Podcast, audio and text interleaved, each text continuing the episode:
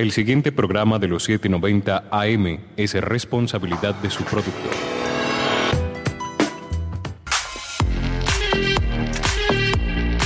En minutos inicia Al César lo que es del César, un espacio periodístico que busca investigar y narrar historias sobre diversas temáticas que aborden respuestas al ciudadano y sociedad del siglo XXI. Ya estás en sintonía por los 790 AM de Munera Itzman Radio. Mantente informado con la dirección de César Augusto Montoya Palacio. Comenzamos.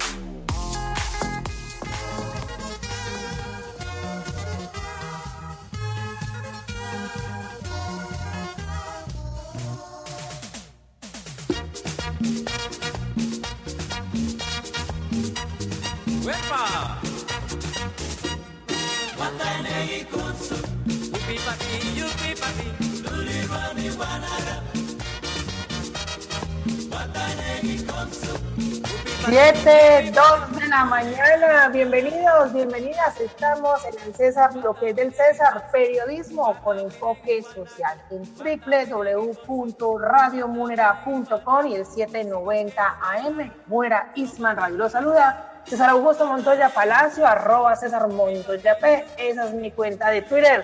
Ya estamos a primero de mayo del 2021, el quinto mes de este año. Vamos con toda la actitud positiva a pesar de las adversidades. Tenemos muy buena música para este fin de semana. Gracias a todos los que registran sintonía en este programa. Un saludo muy especial de cumpleaños a mi tía querida y a la mayor de la casa, la más bella, Miriam Palacio. El día de ayer estuve de cumpleaños. Se cumpla muchos más y un saludo muy especial, me lo pidieron desde Hidalgo, Pachuca, México.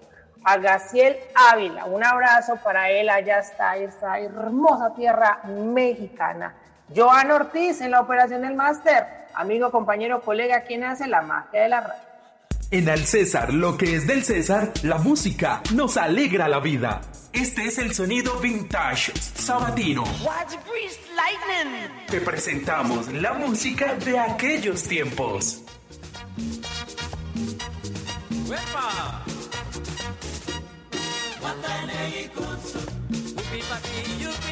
¿Y quién nos recuerda esta canción? Por Dios, Sopa de Caracol.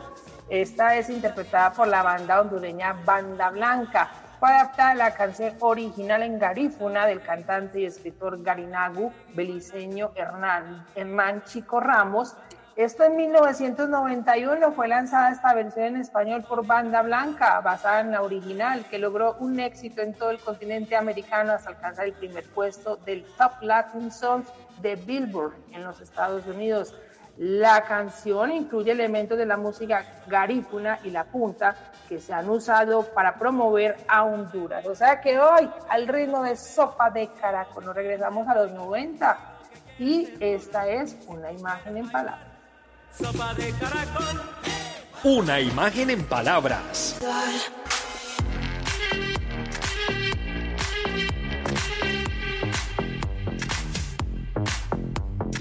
Y ustedes se preguntarán por qué iniciamos con sopa de caracol con muy buen movimiento. Les vamos a contar una historia muy particular. Resulta que el padre Sergio Valverde Espinosa de la parroquia Cristo, Rey del Universo en San José de Costa Rica, se hizo viral por, por, por tener una particular letra. Y es que usó la letra de sopa de caracol para enviar un mensaje y una campaña pedagógica a los ciudadanos para que sepan los riesgos que tiene el coronavirus. Escuchemos. Uno enferma el otro, el otro al otro y al final no fuimos. Así que sin la mascarilla hay COVID para ti, hay COVID para mí. No te la vayas a quitar. Vamos, vamos, hay que hacerlo animado. Vamos a vencer. Vamos con todo. ¿Quién dijo miedo? Vamos a vencer. El COVID no nos va a matar sin la mascarilla. Hay COVID para ti, hay COVID para mí. No te la vaya a quitar. Sube, sube. Sin la mascarilla. Hay COVID para ti, hay COVID para ti. No te la vaya a quitar. Sube. Te tienes que cuidar, te tienes que apartar. Si no al hospital vas a ir a parar. Y si te descuidas, te hago el funeral sin la mascarilla. Hay COVID para ti, hay COVID para mí. No te la vaya a quitar Sube, sube. Sin la mascarilla. Hay COVID para ti, hay COVID para mí. No te la vaya a quitar. 7, sube. 6 de la mañana, ahí está el sacerdote Sergio Valverde. Se hizo viral con esta canción y con esta letra, justamente usando como una pedagogía para que los ciudadanos entendamos los riesgos que tiene el coronavirus. Y la frase que más caló fue la de, abro comillas, y si te descuidas, te hago el funeral. Vamos entonces con nuestra sección del lado nacional, la noticia es. Del lado nacional, la noticia es.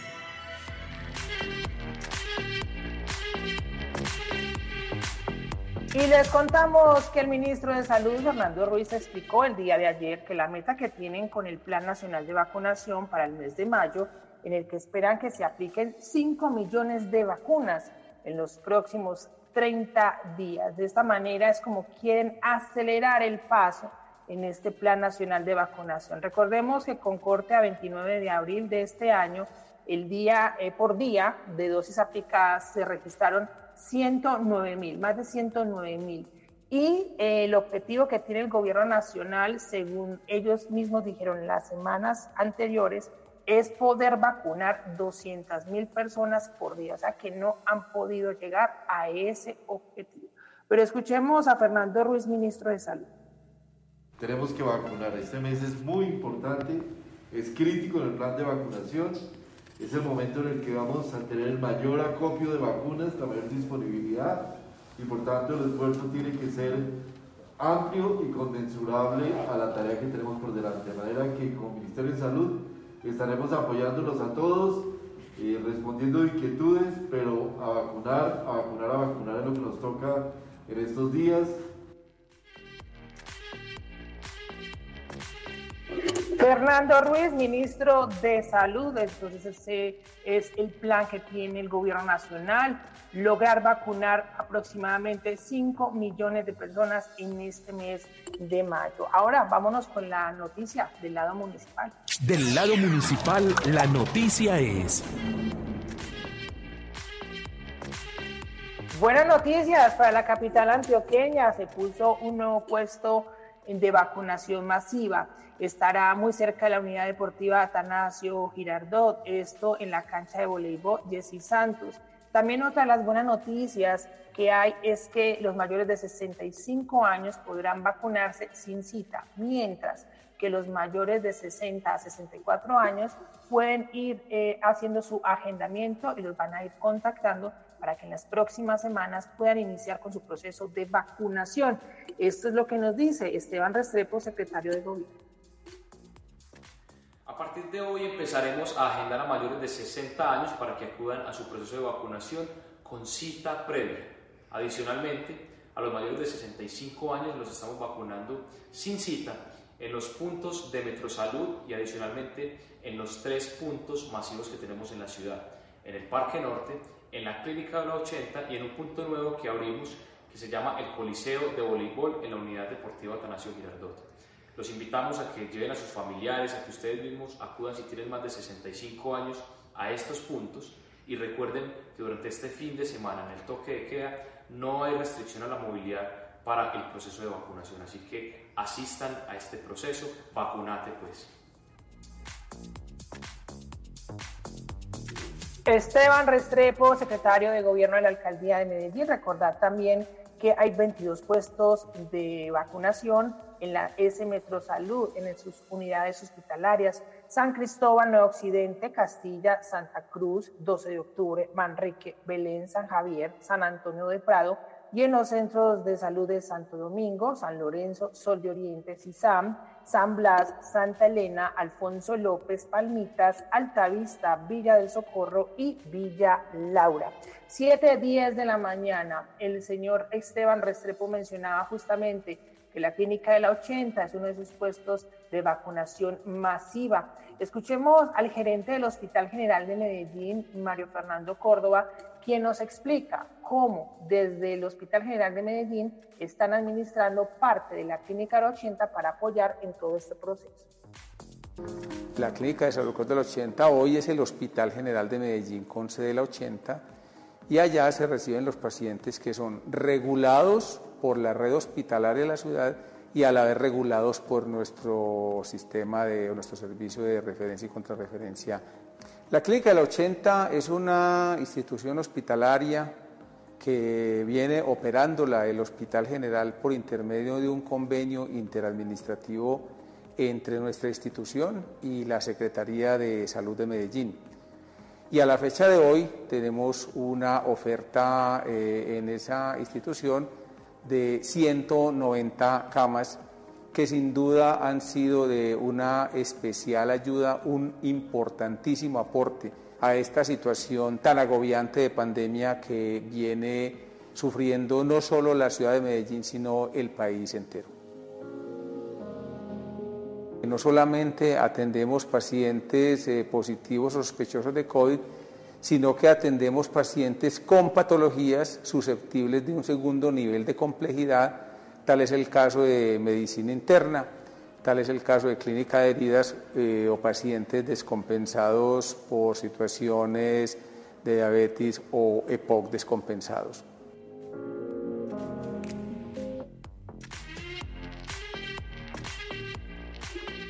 Gracias a Mario Fernando Córdoba, gerente del Hospital General de Medellín. Ahí está la explicación cómo desde la entidad hospitalaria están administrando parte de la clínica de la 80 que se ha convertido en un punto de referencia, no solamente para atender a los pacientes eh, diagnosticados con COVID-19, sino también en todo este proceso del Plan Nacional de Vacunación. Vamos a una primera pausa comercial en Al César, lo que es del César, periodismo con enfoque social. Llega a Munera Itzman Radio, Al César, lo que es del César, periodismo con enfoque social que busca tu esencia informativa a través de las voces que forman la realidad noticiosa del acontecer ser actual. No olvides sintonizarnos 7 de la mañana por Munera Itzman Radio 790M y contáctanos a través de Twitter como arroba César Montoya P. Te esperamos este próximo sábado. Al sabor de un cafecito con 7.13 de la mañana ya tenemos nuestro cafecito bien hecho, negro sin azúcar. El día de hoy vamos a compartir una entrevista muy especial con la líder de la huerta urbana en la organización Avellanas del corregimiento de San Cristóbal.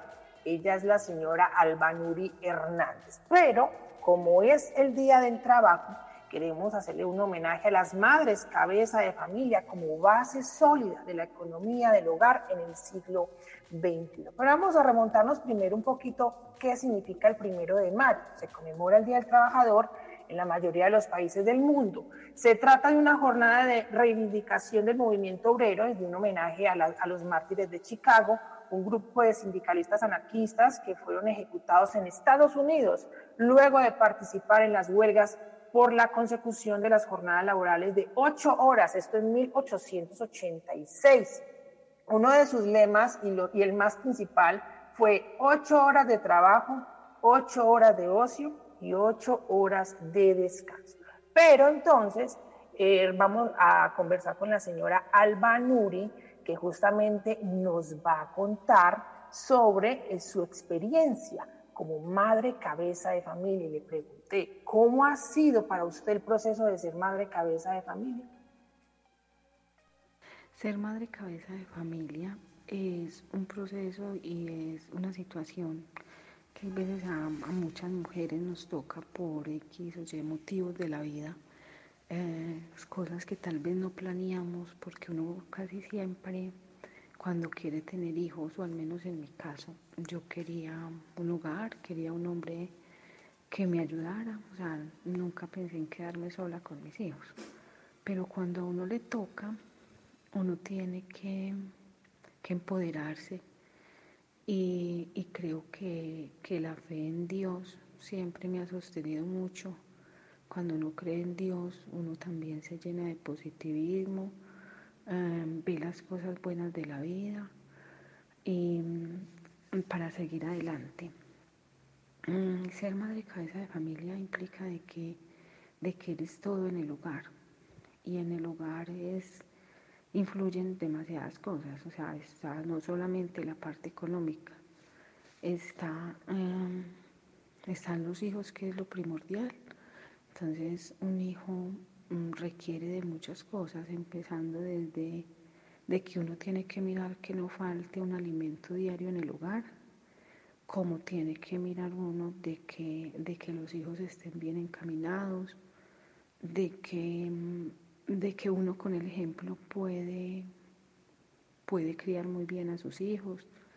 Eh, o sea, son infinidades de cosas. Pero ha sido un proceso, um, digámoslo, difícil, complicado, pero no, no lo llamemos imposible. No lo llamemos imposible, a mí siempre, a mí siempre lo que ha sido, lo que han sido mi fortaleza han sido ellos, han sido ellos, se convirtieron como en el motor de mi vida y, y tratándolos de sacar adelante.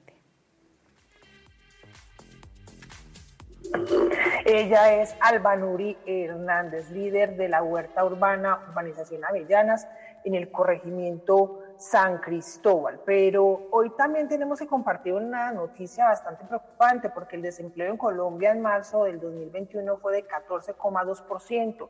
Así lo informó el día de ayer el Departamento Administrativo Nacional de Estadísticas, conocido como DANE.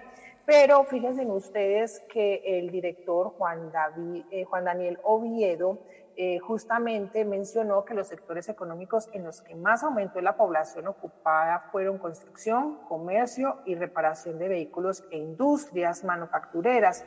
Entre tanto, en los que disminuyó el empleo fueron las actividades de educación y salud, porque se perdieron 190 mil puestos de trabajo. No obstante, el funcionario resaltó, escuche usted bien, que la brecha de género en el mercado laboral aún es muy alto al explicar que por cada cuatro hombres que recuperaron su trabajo en marzo, una mujer lo perdió. Esta es la pregunta que le hice a la señora Albanuri siente que la base principal del hogar moderno se constituye desde la fuerza de las mujeres, a pesar de las dificultades y límites que impone el mercado laboral para ustedes? Las mujeres como base en el hogar cumplimos con un papel muy importante, porque las mujeres, a pesar de que, de que se presenten dificultades, nosotras siempre vamos a poder, o sea, que, que no, no, no vamos a tener obstáculos, o me refiero pues mucho a muchas mujeres que somos responsables, y, nos empoderamos de, estos temas. Eh, ahora con la crisis económica, yo pienso que las mujeres nos tenemos que reinventar, nos tenemos que reinventar con muchas cosas, eh, muchas por, por, por medio de la situación actual que hemos estado pasando, toca quedarnos desempleadas, llamémoslo así, entonces desde el hogar podemos formar esta autonomía, no sé, trabajar desde el hogar, hay algo muy positivo en esto también, que es la crianza de los hijos. Pienso que, que, la pandemia nos ha mostrado que debemos de quedarnos en el hogar quieticos con ellos, de pronto no dejar mucho a nuestros hijos al margen de, de algo otras personas, eh, al cuidado de algo otras personas. Y, y, nos ha mostrado que desde la casa podemos eh, eh, ayudar también económicamente. Hay muchos trabajos que se pueden hacer desde las casas, las manualidades, inventar. Em, bueno, y, la mujer como hace en el hogar, o sea, la economía, la parte económica, eh, las mujeres las, siempre las hemos sabido manejar muy bien. Las mujeres somos muy metódicas con esto, no diciendo pues que los hombres no, porque también hay hombres muy juiciosos, pero las mujeres cogemos llamémoslo así, la plata y la sabemos dividir en qué nos lo vamos a gastar, sabemos cuánto nos va a durar esta comida hasta tal fecha, cuántos días puede durar esto, cuántos días puede durar aquello, y, no solo eso, sino también con los servicios públicos. uno puede medir cuánta agua se gasta en el mes, cuántas veces puede lavar a la semana, cuántas veces puede funcionar con algo prendido, pues con algún electrodoméstico, o bueno, estar pendiente de que todos los bombillos no estén prendidos, bueno, entonces son cosas que desde el hogar esto ayuda mucho a la economía.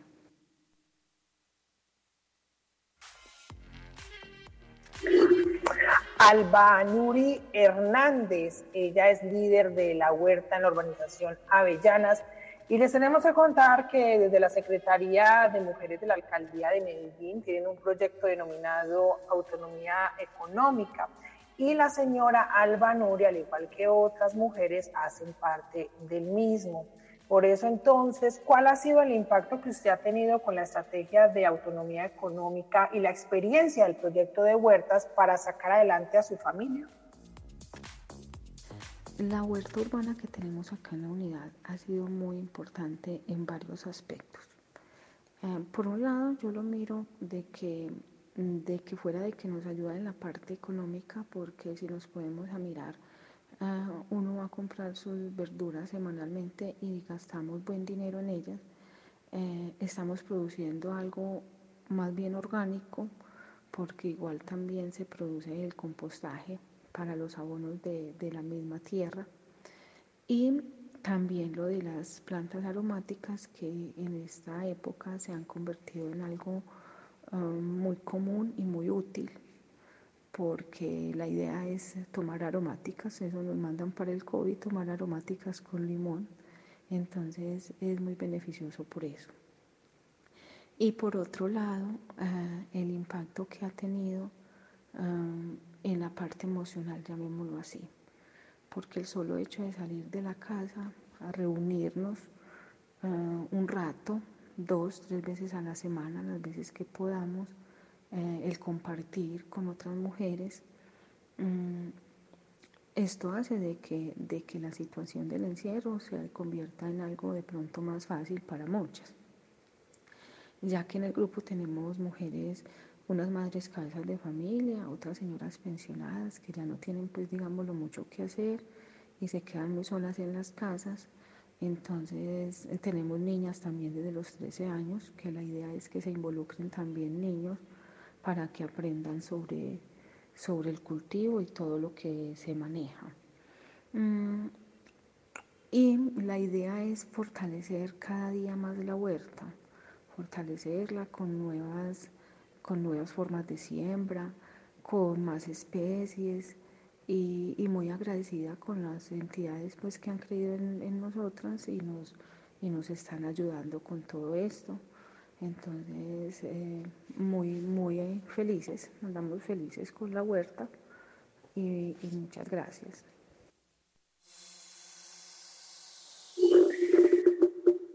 Señora Hernández, ¿cuáles son los beneficios que tiene una huerta urbana o rural en la educación alimentaria y medioambiental? ¿Es una opción para las nuevas generaciones? Yo pienso que las huertas siempre van a ser beneficiosas sean, o sea, siempre nos han enseñado, siempre esa es la creencia que, he tenido yo, que las huertas eh, eran rurales, solamente en las fincas, en los campos, ah, bueno, y, en, en, unos, en, unos, en unas extensiones de tierra grandecitos, bueno. Pero ya ahora pues se ha comprobado de que en espacios pequeños se puede cultivar. En espacios pequeños se pueden cultivar, en nuestros balcones, en nuestras terrazas, y que no se necesita demasiada tierra para un cultivo, porque podemos cultivar en, en, algo que me parece a mí muy bueno, que son los envases reutilizables, de, pueden ser de gaseosa, de aceite, de lo que tengamos, y ahí podemos plantar. Podemos plantar eh, las lechugas, la cebolla, los tomates, las plantas aromáticas, mm, que en nuestro balcón podemos tener unas plantitas aromáticas en una maceta, no sé, y, no estar comparando siempre todo, porque siempre nos hemos enseñado como esto de que, de que uno desde que sale de la casa es gastando plata, entonces salimos a comprar, a comprar, a comprar. No, si desde nuestro hogar podemos eh, funcionar con todo esto, esto nos va a reducir la parte eh, económica del hogar, podemos beneficiarnos mucho de todo esto. Eh, por otro lado, pienso que, que si desde los hogares empezamos con, con la separación de los residuos y podemos formar un compostaje que no es tan difícil de, de hacer un lugar para el compostaje, solamente darle un buen manejo, esto tendría muy buen impacto ambiental. Esto tendría muy buen impacto ambiental, ya que se reduciría la carga de, de residuos, todo lo orgánico iría al compostaje. Entonces, de pronto, una organización, eh, una buena organización, nos llevaría a algo muy positivo con la parte ambiental. También pienso que es algo que podemos ir dejando e ir enseñando a las nuevas generaciones que están quedando, a nuestros niños, enseñarles eh, desde los colegios, pienso yo, se podría implementar eh, algo extra que sería la siembra. Esto ayudaría para que los niños tampoco estén pegados siempre a un computador o a un teléfono como pasa ahora. Si así sean en los balcones o en las terrazas, si no tenemos eh, finca o, una huerta rural, eh, les enseñamos a los niños, adopten su planta, esta es su mata de cebolla, esta es su mata de aromática, usted la tiene que cuidar. Eh, todo esto, o sea, es algo muy positivo y, y, que se puede dar, se puede dar y se puede ir mirando opciones con, con las juventudes y las generaciones nuevas.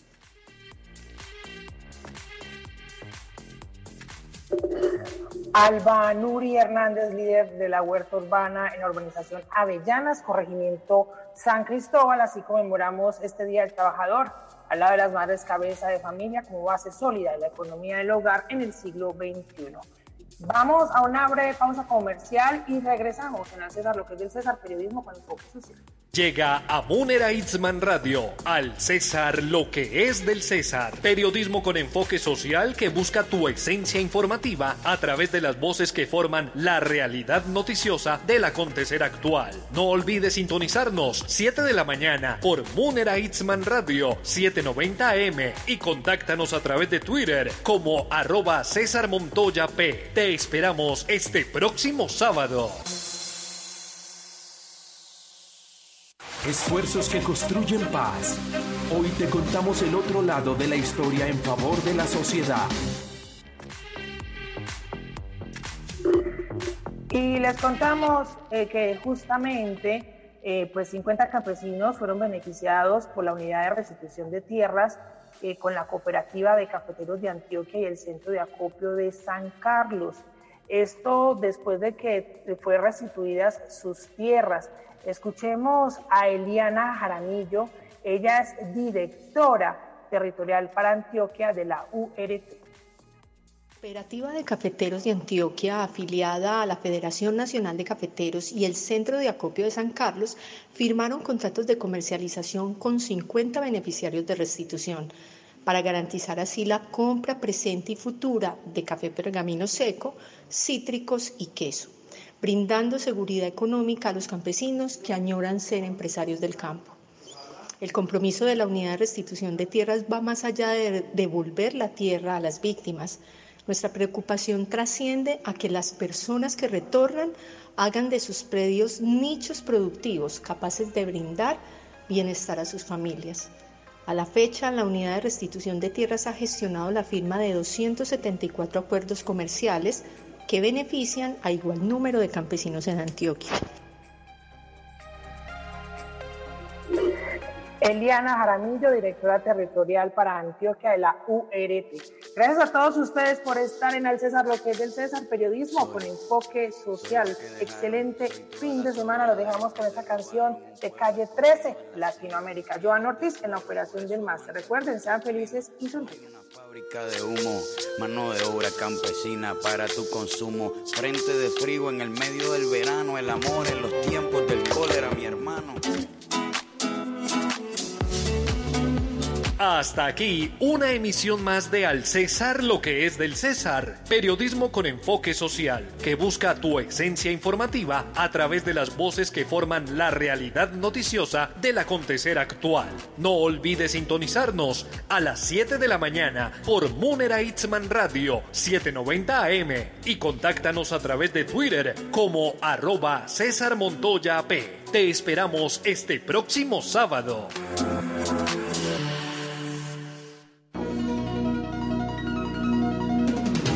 Esta es HJDC 790 kHz, originando desde Medellín, Colombia.